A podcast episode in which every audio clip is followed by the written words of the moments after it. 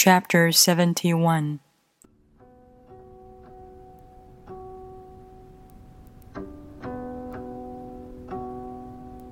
Not knowing is true knowledge.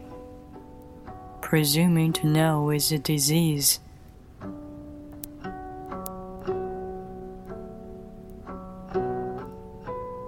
First, realize that you're sick, then you can move toward health.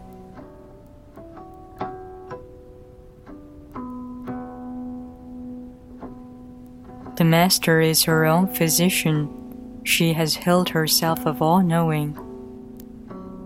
Thus, she is truly whole.